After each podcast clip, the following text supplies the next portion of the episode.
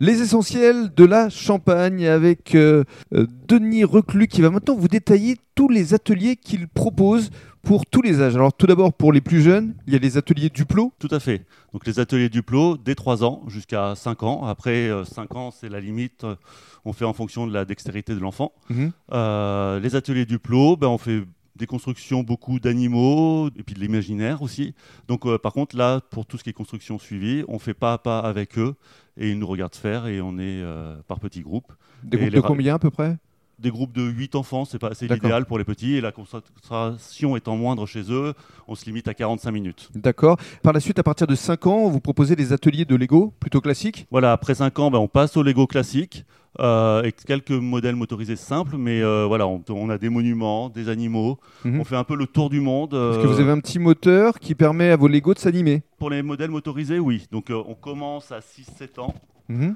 Pour les modèles motorisés simples, et après, on- de toute façon, pour chaque modèle, on a différents niveaux de difficulté qui permettent de nous adapter à tous les âges. Alors, pour euh, les jeunes entre 7 et 13 ans, cette fois, vous proposez des ateliers robotiques. Ça veut dire que c'est un peu plus élaboré, là. Alors on a des ateliers motorisés qui sont très élaborés aussi.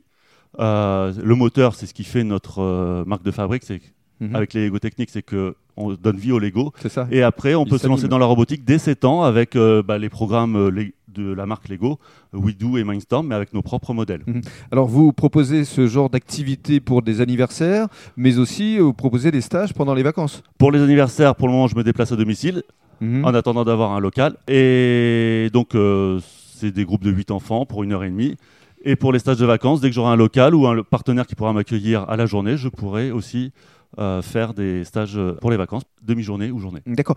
Et votre public, ça peut aussi être les centres de loisirs, je présume? J'ai beaucoup travaillé pour démarrer dans les centres de loisirs, oui, de la ville de Reims euh, jusqu'à Vitry-le-François. Mhm. Euh, donc euh, oui, oui, les centres de loisirs adorent nos activités. Déjà parce que, un, en ce moment, ils peuvent pas beaucoup sortir. Et euh, du coup, ça fait une intervention de qualité qui change de, ce qui- de ce qu'ils peuvent faire d'habitude. Et puis, euh, vos activités peuvent aussi être proposées aux adultes. Nous allons en parler dans le cadre du troisième podcast.